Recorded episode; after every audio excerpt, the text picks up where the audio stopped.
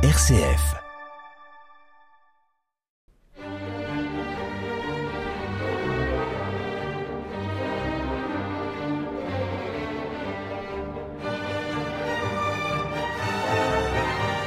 Bonjour et bienvenue sur l'émission Les Pierres racontent.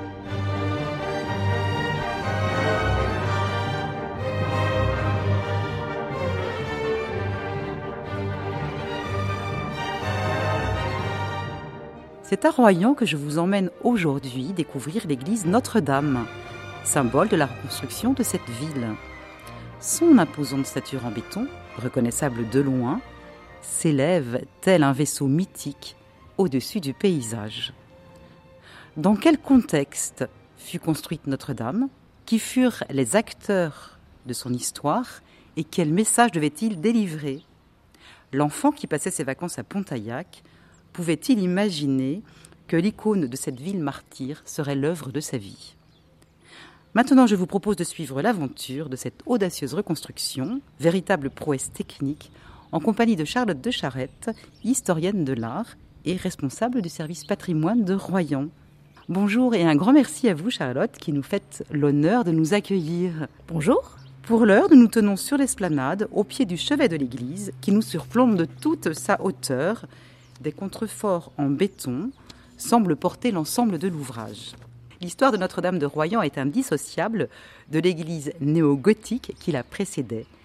Église qui déjà par sa hauteur et son clocher faisait la fierté des Royanais. Sait-on à quoi plus précisément elle ressemblait cette église et à quelle date elle fut construite? L'ancienne église Notre-Dame de Royan se trouvait dans le centre-ville, un peu plus bas que l'emplacement actuel, euh, au niveau de l'actuelle place Charles de Gaulle. Et c'était un édifice euh, de style néo-gothique, donc avec un, avec un grand clocher, euh, qui effectivement marquait le paysage urbain, et qui a été inauguré à la fin du 19e siècle. L'histoire de Notre-Dame est aussi indissociable de la tragédie qui frappa Royan dans la nuit du 4 au 5 janvier 1945, lorsque la Royal Air Force largua 1600 tonnes de bombes, détruisant la ville à 80%. On dit qu'elle est bâtie sur les larmes de Royan. Euh, au matin du 5 janvier, Royan n'est plus qu'un champ de ruines.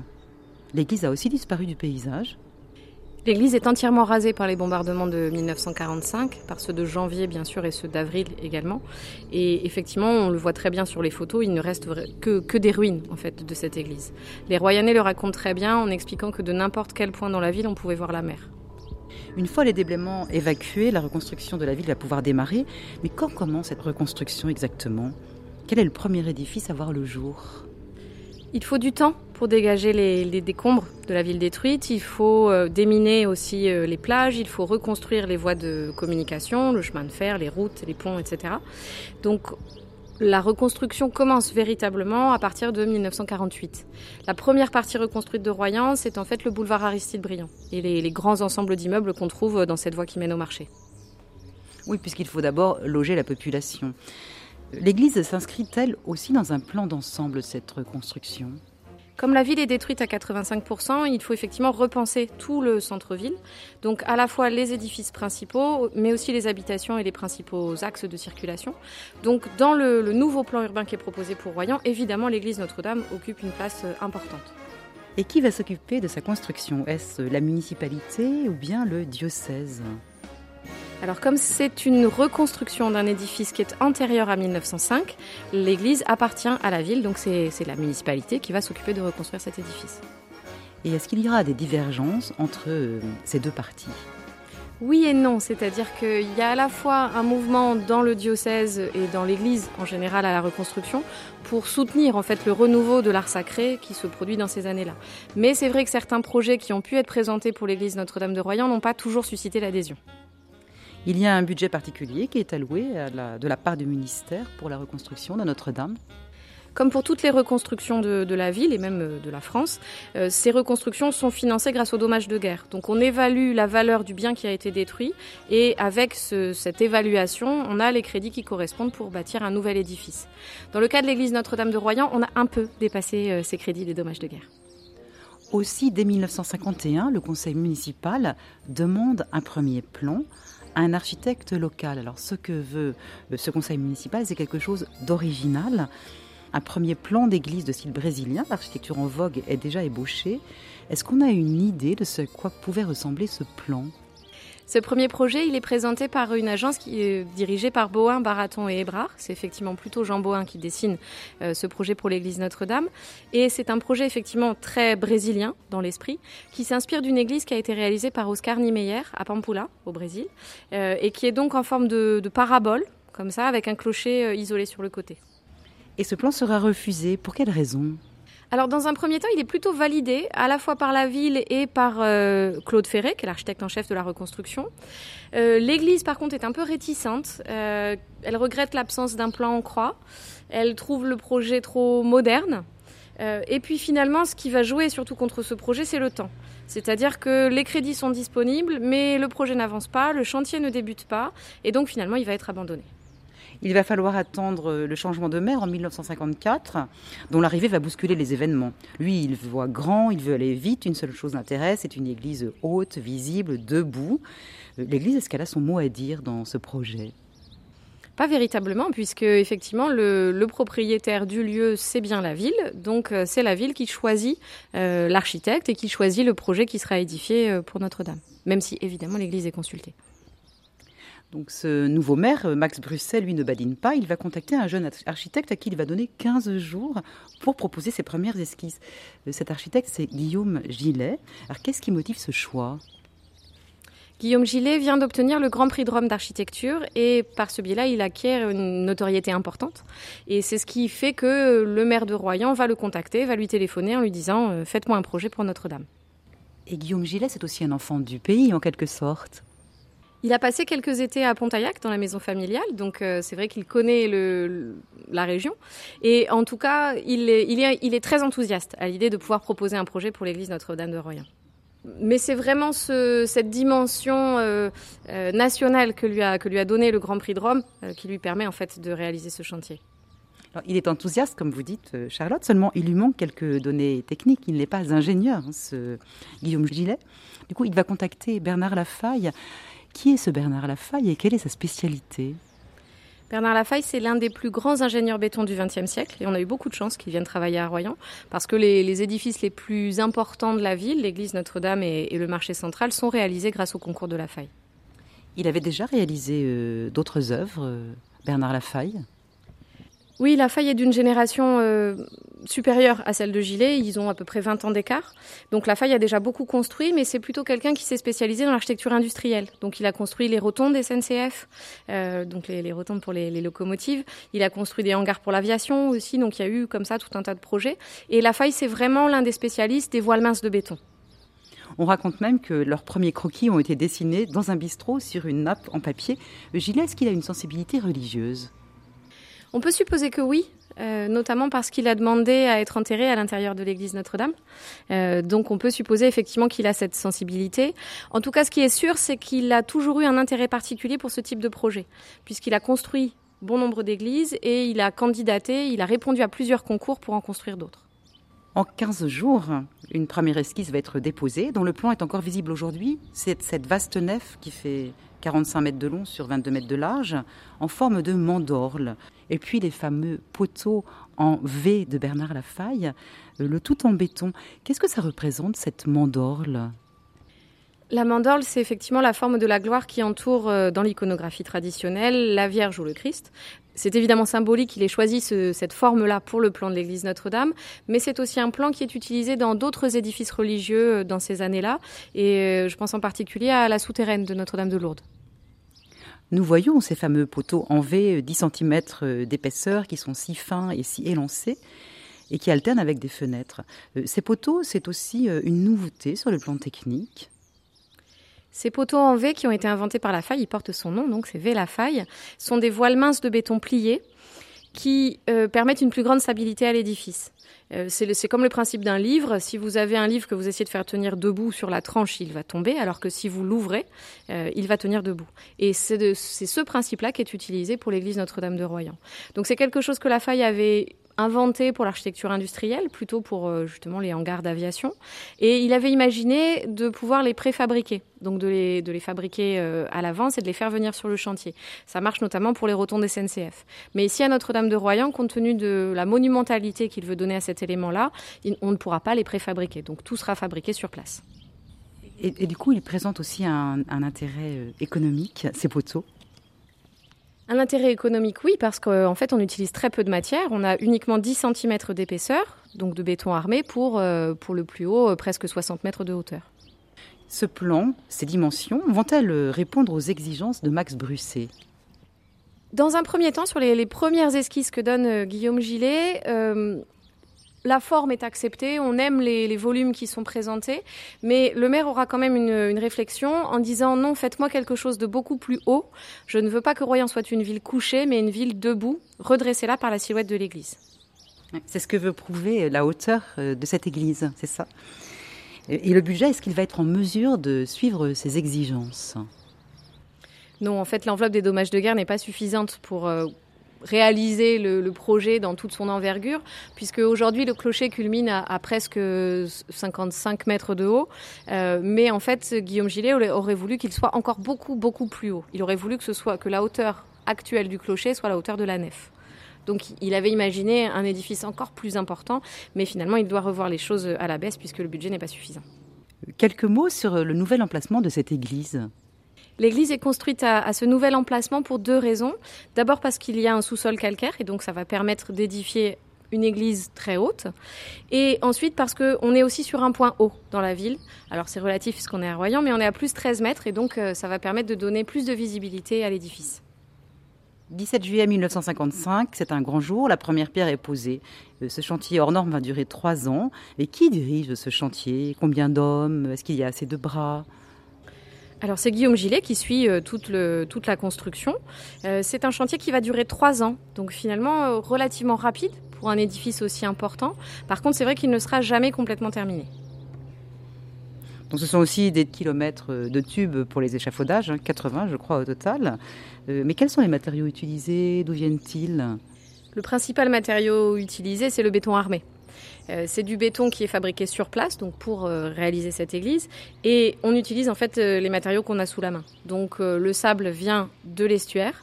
Et les graves aussi, en fait, sont, les, petits cailloux qui sont utilisés pour le béton, viennent également de l'estuaire. Donc ça crée un béton qui est en fait d'assez mauvaise qualité. Oui, on en reparlera tout à l'heure. Comment la population accueille-t-elle ce chantier, cette nouveauté avec joie, avec des craintes, de l'enthousiasme? On est dans les années 50, donc euh, il y a aussi cette idée d'une population qui a survécu à la guerre et donc il y a une grande joie de vivre et beaucoup d'enthousiasme finalement pour euh, toute la ville qui se reconstruit. Ce qui nous frappe, c'est la hauteur de, ces poteaux. Il s'élève à quelle hauteur? La hauteur est variable entre la nef et le, clocher, puisque l'église n'a pas une forme euh, continue. donc ça, varie entre une, une, vingtaine de mètres et puis plus de 50 mètres pour le clocher. Et nous voyons aussi des galeries qui les, cernent. Euh, pour quelles raisons? L'église est composée de, de 22 poteaux en V, donc avec euh, la pointe tournée vers l'intérieur et le V ouvert vers nous. Ils sont maintenus dans la partie basse par les bas-côtés qui forment en fait comme des, comme des arcs-boutants qui maintiennent la structure. Et puis deux, à peu près aux deux tiers de la hauteur, il y a une galerie de circulation qui forme comme une couture qui passe à l'intérieur et à l'extérieur et qui maintient les V euh, dans la partie haute. C'est un peu à l'image des cercles d'un tonneau qui évite que, le, que les, les, V ne, ne s'écartent. Et ce sont ces poteaux qui vont soutenir cette voûte en voile de béton ça marche dans les deux sens. Effectivement, les poteaux en V soutiennent la voûte et la voûte euh, appuie sur les V et donc les maintient. Et la voûte a également une forme tout à fait particulière puisque c'est une voûte dite en selle de cheval, dont donc elle est courbée dans le sens de la longueur et bombée dans le sens de la largeur. Et quel est l'intérêt de cette euh, selle de cheval? Ça permet de couvrir une superficie importante sans avoir justement de poteaux à l'intérieur. Donc tout est couvert par une voûte en béton, mais ça laisse l'espace intérieur complètement libre. Nous sommes toujours à Royan, en compagnie de Charlotte de Charette, responsable du service du patrimoine.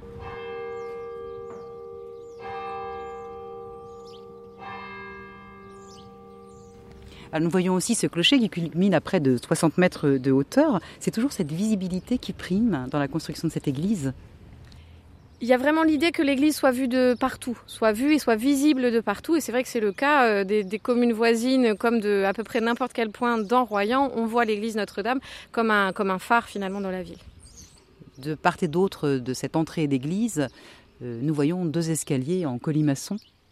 Oui, ce sont deux escaliers hélicoïdaux euh, qui ont une forme très moderne et qu'on retrouve ailleurs dans Royan, c'est-à-dire avec uniquement des marches sans contre-marche qui viennent s'accrocher au fût de la colonne et qui forment comme une espèce de, toupie comme ça qui s'enroule euh, tout le long des poteaux de l'église. Je vous invite maintenant à pousser la porte d'entrée.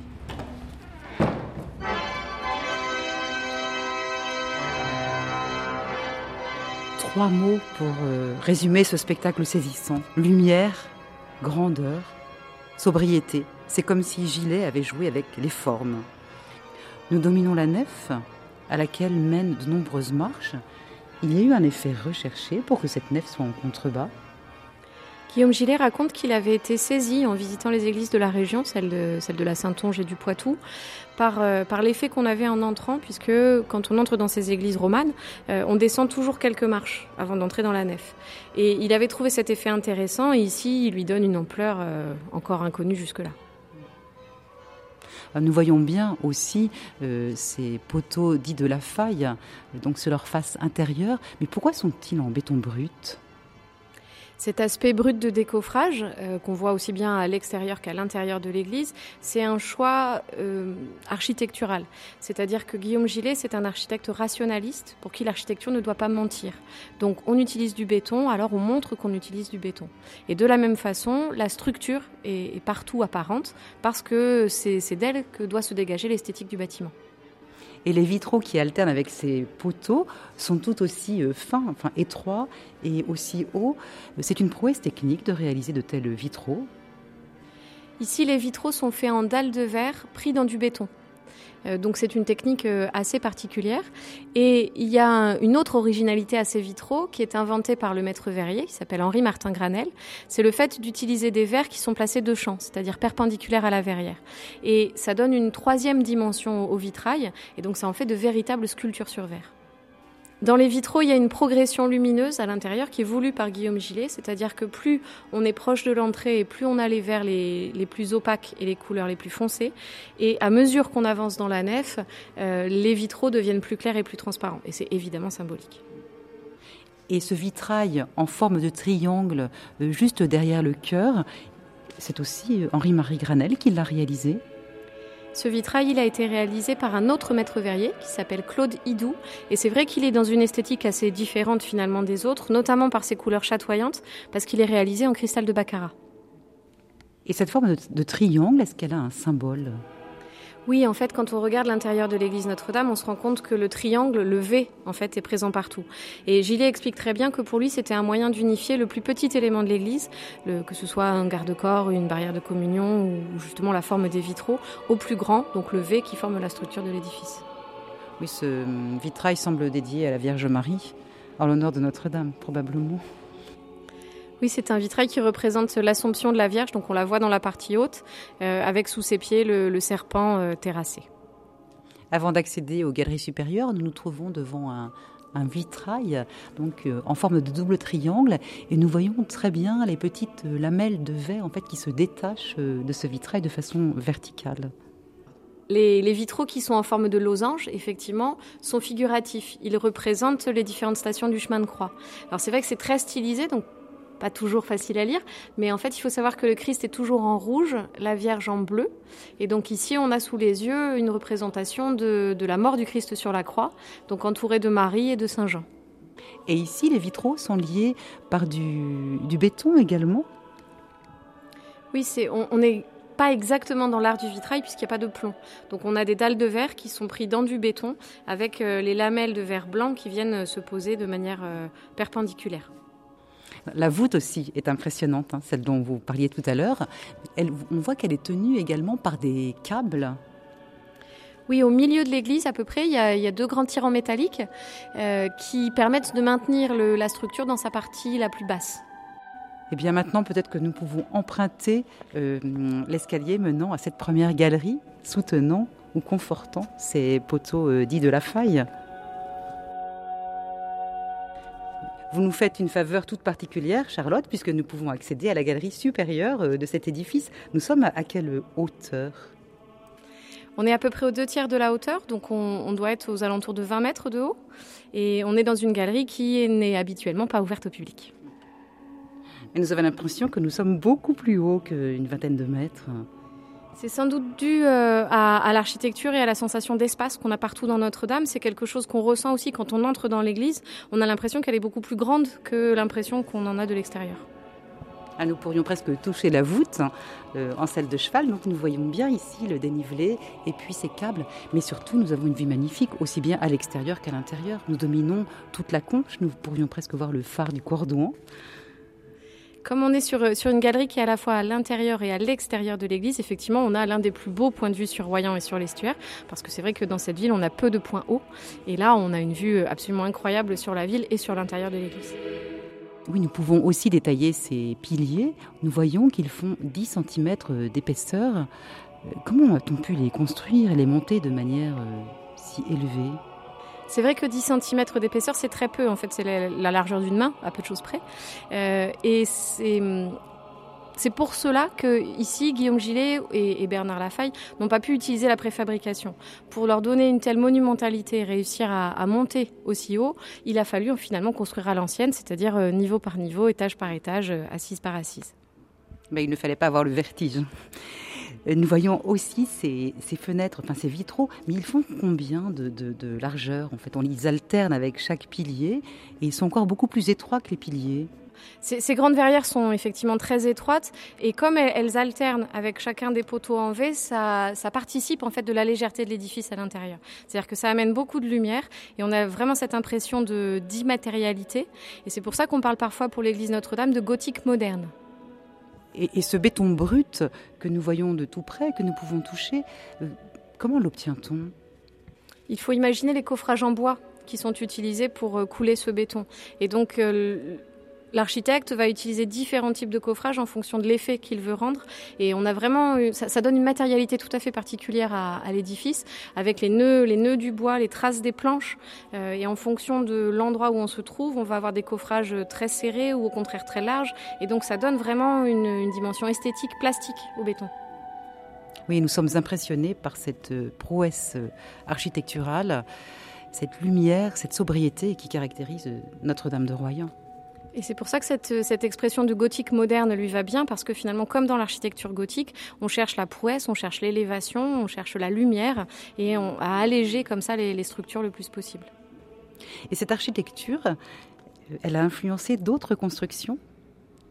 Oui, Guillaume Gillet lui-même construit d'autres églises, et notamment une église à Soissons, qui est vraiment la petite sœur de Notre-Dame, donc le, même modèle, mais en, en, plus, euh, en plus réduit.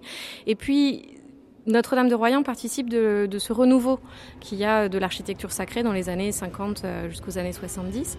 Et puis, euh, petite anecdote, c'est Notre-Dame de Royan qui a inspiré l'un des décors de la série euh, Game of Thrones. Après cette impressionnante ascension, nous voilà au pied de l'autel. après la consécration de l'église en 1958, bah, le budget manquait pour l'aménagement intérieur. Cet hôtel, il fait preuve d'une réalisation particulière. Oui, cet hôtel, il a été dessiné également par Guillaume Gillet et il est réalisé entièrement en béton et c'est une sorte de, double vague en béton. Donc il faut imaginer là aussi un coffrage en bois très très fin pour réussir à donner euh, cette forme finalement de double V là aussi, euh, si, si fine qui en fait une véritable sculpture en béton. De nombreux autres éléments sont intéressants à découvrir, tels que ce bénitier en forme de poisson avec pour œil un galet nous nous arrêtons devant cette statue de Jeanne d'Arc très particulière. Cette statue de Jeanne d'Arc, elle a été réalisée par Jacques-Yves Perret, qui est un sculpteur qui réalise d'autres, d'autres sculptures dans l'église Notre-Dame et qui toutes correspondent à ce renouveau de l'art sacré. Hélas, ce chef-d'œuvre dont on imaginait le béton éternel euh, va se révéler fragile. Premières infiltrations d'eau apparaissent, il pleut dans l'église. Qu'est-ce qui a rendu si vulnérable cet édifice? Il y a plusieurs raisons qui expliquent la, maladie du béton qui se produit à Notre-Dame. D'abord le fait que le béton soit de mauvaise qualité. Ensuite le fait qu'il soit fin, donc seulement 10 cm d'épaisseur. Et euh, aussi le fait qu'il soit largement exposé euh, au vent du large. Donc en fait l'armature métallique rouille et fait exploser le béton qui est autour. Notre-Dame a fait l'objet d'un vaste chantier de restauration. Qu'en est-il aujourd'hui? D'ici quelques années, il y aura à nouveau un autre chantier de restauration puisque les dernières ont concerné seulement la moitié de l'édifice. C'est sur un nouveau moment d'émotion que s'achève notre visite en nous inclinant devant la pierre tombale de Guillaume Gillet qui avait souhaité être enterré dans ce qu'il considérait l'œuvre de sa vie. Un grand merci Charlotte pour toutes vos informations, commentaires et explications euh, passionnantes sur Notre-Dame de Royan. Merci à vous. C'est toujours un plaisir de faire visiter l'église Notre-Dame. Ce sont des visites que nous proposons tous les mardis matins à 10h pendant l'été. Merci à Philippe à la réalisation. C'était Les Pierres racontent à Notre-Dame de Royan.